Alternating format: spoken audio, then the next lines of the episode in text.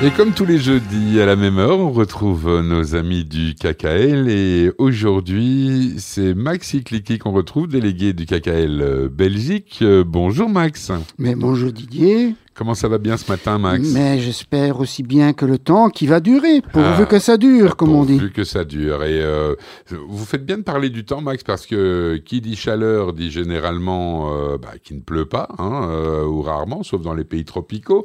Mais Israël ne fait pas partie des pays tropicaux, pas plus que la Belgique d'ailleurs. Et donc, on va arriver à un des chevaux ou un des chevals de bataille du KKL. On sait qu'Israël a un véritable défi aquatique, si j'ose m'exprimer ainsi. Euh, l'eau en Israël, euh, on parle parfois de la guerre de l'eau, on parle aussi du défi de l'eau. Euh, on sait que la mer morte eh bien, a tendance à diminuer de niveau puisqu'elle est extrêmement salée, donc elle s'évapore plus facilement. Mhm. Et donc, on va voir avec vous l'action que le KKL mène, peut mener, va mener, quels sont les projets en l'occurrence, pour justement relever ce défi et faire en sorte qu'Israël soit toujours, je vais dire, autosuffisant en termes de production d'eau Oui, en fait, ce problème de l'eau est bien sûr, chers auditeurs, un problème mondial, pas exclusivement Israël et euh, bon, sa petite, euh, je dirais, configuration euh, géographique ou climatique. Donc enfin, à Venise, ils ont moins de problèmes d'eau qu'en Israël. Non, c'est vrai que là, ils ont les pieds, ils ont les pieds dedans. mais ceci étant dit, le problème de l'eau a toujours été un problème dans la région euh, du Moyen-Orient on se rappelle que du temps d'Abraham, même, il y a eu un des bagarres pour les puits, hein, euh, si on s'en réfère au, euh, disons, au verset biblique. Je, vous souvenir, je vais, je vais, je un instant. J'ai un souvenir euh, il y a maintenant près de 40 ans. J'étais en Israël et je suis allé à Masada et vous y avez été avec vos amis de l'Église baptiste il y a à peine trois semaines maintenant de cela. Et je me souviens que je m'étais fait mais incendier par quelqu'un parce que j'étais monté à Masada. Il y avait d'ailleurs une bar mitzvah. C'était un moment juste magique. Et il y avait là-haut un endroit où on pouvait se laver les mains. Et j'avais eu, j'avais commis la grave erreur, et avec du recul, ils avaient vraiment raison de m'engueuler, j'avais mal fermé le robinet. Mais je me suis fait enguirlander, mais comme si j'avais commis euh, un acte d'une criminalité absolue. Et je me suis dit, mon Dieu, c'est vraiment important pour l'eau. Ceci étant dit, chaque goutte est un trésor. Chaque goutte perdue, c'est vraiment un, trésor perdu. Donc l'or bleu, hein, c'est vraiment quelque chose de très important en Israël. Et vu notamment les conditions climatiques, je rappelle qu'Israël, euh, dont la moitié du pays est quand même euh, désertique, le désert du Negev, désert de Judée, il y pleut que quelques millimètres d'eau par an, ce qui caractérise d'ailleurs ce climat, hein, un climat euh, semi-désertique. Et en plus, le réchauffement climatique, c'est quand même une réalité pour le monde entier, Israël y compris. D'un autre côté, et euh, là je, me réfère à Radio Judaïka où je travaille évidemment, on, a vu quand même il y a quelques temps, euh, je parle de l'affaire d'un mois ou deux, des inondations à Tel Aviv. On a vu euh, des pluies comme ils n'ont jamais connues, des pluies torrentielles qui leur ont posé un vrai problème d'absorption. Donc est-ce que ce changement climatique, du point de vue israélien, ne serait pas une bonne chose d'une certaine manière? Oui et non. Je dirais que euh, euh, oui, dans la mesure où toute l'eau, et ça on, on, y reviendra tout de suite, toute l'eau qui est versée, du moins dans certaines conditions, est récupérée. On va mhm. s'expliquer là-dessus.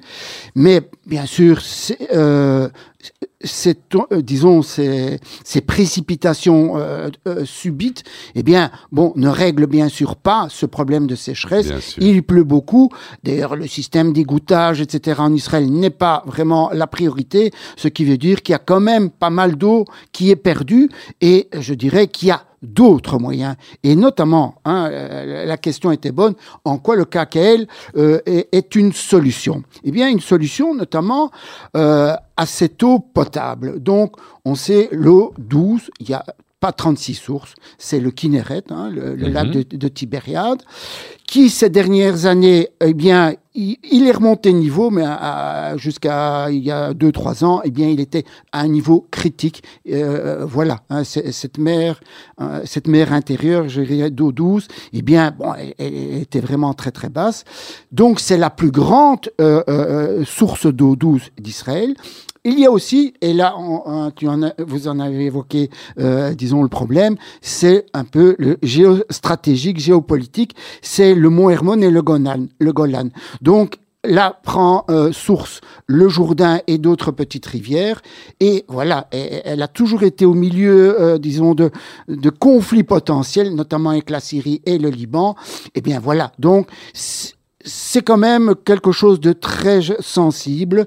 Et notamment, ce n'est pas suffisant. Ce n'est pas suffisant parce que les besoins en eau euh, en Israël, surtout pour l'agriculture, eh bien, sont insuffisants parce qu'il faut quand même donner à boire à la population. Bien sûr. Et si on donne toute l'eau douce, eh bien, qu'est-ce qui restera euh, pour l'agriculture qui prend quand même à peu près 80% des besoins en eau en Israël? Mhm. Eh bien, les solutions, c'est le KKL, je dirais. Le KKL, depuis longtemps, il y a eu cette politique de récupération des eaux usées. Récupération des eaux usées, c'est-à-dire que tous euh, les, douches, hein, les, eaux de vaisselle, etc., ne sont pas irrémédiablement perdus ou ne vont pas nécessairement à l'océan, mais sont récupérés non seulement dans des réservoirs qui sont un peu partout euh, mhm. euh, en Israël. Il y a à peu près 240 réservoirs, des millions de litres qui sont économisés. Et aussi dans les, les quelques rivières ou fleuves, euh, si on peut dire comme ça, l'eau qui était vraiment très polluée, eh bien, le KKL y a aussi construit notamment des eaux, des, des coins d'épuration. Donc, on épure toutes ces eaux et les eaux qui sont dans les réservoirs servent à l'agriculture principalement. Oui, j'ai lu 80% quasiment. 80%, ce qui, place, hein. ce qui place Israël parmi les trois premiers pays au monde où on récupère le plus d'eau usée. Le premier, c'est assez bizarrement le Qatar et euh, le Koweït, mais qui emploient l'eau pour d'autres besoins. C'est pas bizarrement finalement, c'est les pays qui en ont aussi besoin et qui sont dans la même logique et dans la même équation à ce niveau-là qu'Israël. C'est comparable. Ils ont vraiment besoin d'eau. L'eau est, nécessaire. L'eau, c'est la vie. Exactement. Exactement. Mais si, pour les gens qui ont eu la chance de visiter ces pays-là, cette eau est quasi gaspillée là-bas, tandis qu'en ah. Israël, chaque goutte d'eau, je l'ai dit, est un trésor pour, euh, notamment, ben voilà, pour que le pays ne meure pas de soif. Alors, oui. Je, ne sais pas si le KKL euh, je ne veux pas dire n'est pas, pas au courant, mais est-il partie prenante?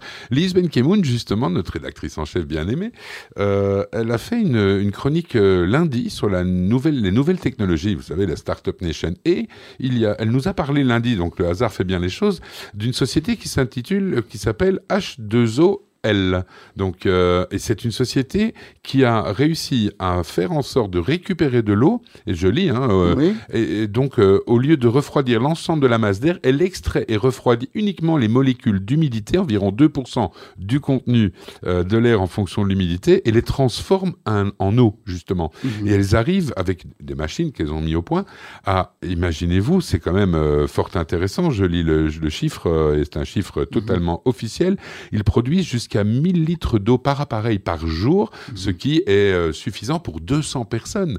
Donc dans des villages, s'ils arrivent à acquérir ce type de machine, alors on sait que des machines qui sont nouvelles sont extrêmement onéreuses à la base. Mmh. Une fois que ça se popularise, eh ben ça, les, frais de coût sont inférieurs, les frais de production, et donc ça devient plus euh, abordable. Mais comme quoi, euh, le défi de l'eau en Israël n'intéresse pas non plus que le KKL, c'est un véritable défi politique et de survie, d'une certaine façon. Exactement. Et mmh. je reviendrai à, du moins une technologie plus simple Quoique, bien sûr, il faut louer hein, l'inventivité hein, des chercheurs israéliens, des savants israéliens, qui euh, en général euh, travaillent euh, vraiment en, collaboration étroite avec les universités, que ce soit l'université du Negev, que ce soit de Haïfa ou peu importe. Donc, il y a vraiment cette problématique est envisagée, notamment du côté politique, d'une mhm. façon très sérieuse. Mais je reviendrai à une technologie très très simple qui est adoptée maintenant dans le monde entier. C'est le goutte à goutte. On ne gaspille pas une goutte d'eau parce que on, gère chaque goutte d'eau pour justement que ces, gouttes servent à, faire pousser euh, les fleurs, les plantes, les fruits, les légumes euh, qui, sont euh, qui sont exportés donc par Israël. Concrètement, parce qu'on arrive au bout de cette chronique, gentiment, encore qu'on pourrait parler de ça pendant des heures, comme souvent d'ailleurs, comme beaucoup de sujets. Concrètement, à part, quand je dis concrètement, à part, parce que c'est déjà pas mal, le retraitement des eaux usées, qu'est-ce que le KKL propose ou a, ou a dans le pipeline, si j'ose m'exprimer ainsi, comme solution éventuelle ou comme progression pour pouvoir, je dirais, produire davantage d'eau potable, s'entend, et d'eau claire aussi. C'est ça. Eh bien, le, projet, c'est que ce recyclage soit total, c'est-à-dire on est à, à 80%. Euh, toutes les eaux, hein, on prévoit que dans 10-15 ans, toutes les eaux euh, récupérées, toutes les eaux usées soient récupérées totalement une petite parenthèse. La France. C'est réaliste ça, Max, pardon Oui, oui, parce ou que. bien c'est utopique. Non, non, non, non, non, C'est à courte, à, moyen, à court ou à long terme Non, non, non, non, c'est moyen et euh, à, moyen terme. Je dirais que c'est une politique euh, actuelle et, et, et, tous les efforts. les effets pourront, je dirais, à, l'horizon 40-50 ans d'ici ou plus proche encore. Selon Didier, moi, euh, lors du voyage, on était à Tel Aviv. J'étais effaré par les fontaines à Tel Aviv il n'y a pas d'eau, mais il y a des fontaines. Ça veut dire que finalement, il y a une gestion tout à fait circuit fermé, probablement. durable, je dirais. mais ceci étant dit, voilà, on, utilise l'eau à bon escient. Et euh, voilà, donc le but du CACEL, c'est euh, notamment de construire encore des réservoirs mhm. pour que tous euh, les territoires d'Israël, tout le pays soit couvert en eau et n'y ait plus de problème. L'agriculture euh, et, la population. Voilà, donc dans une période, je rappelle, de réchauffement climatique et de, de, de, problématique de l'eau qui est un problème mondial, eh bien voilà, je pense que le KKL a sa place, encore une fois, grâce à, la générosité euh, de, euh, des donateurs et, et, oui, et de vous n'existez qu'à travers ça. Enfin, le KKL ne, peut vivre qu'à travers la générosité de ses adhérents. Et je terminerai encore par la symbolique du, du drapeau du KKL. C'est le brun pour la terre, le bleu en, second, euh, en seconde couleur, le bleu, c'est pas la mer, mais c'est l'eau, et mhm. le vert, parce que les arbres que nous faisons pousser ne peuvent pas pousser sans eau. Ben, clairement. Ben, c'est une très belle conclusion, Max. En tout cas, euh, une fois de plus, on se rend compte de toute l'utilité et de l'indispensabilité du, du KKL dans le paysage euh, socio, euh, écolo, géologique euh, israélien. Et donc, merci beaucoup chaque semaine de nous donner comme ça des, des éléments et des pistes qui nous permettent de mieux comprendre l'action du KKL et de se rendre compte à quel point elle est essentielle. Merci à vous et on se retrouve dans 15 jours, Max. À dans 15 jours, chers amis. Merci, beaucoup.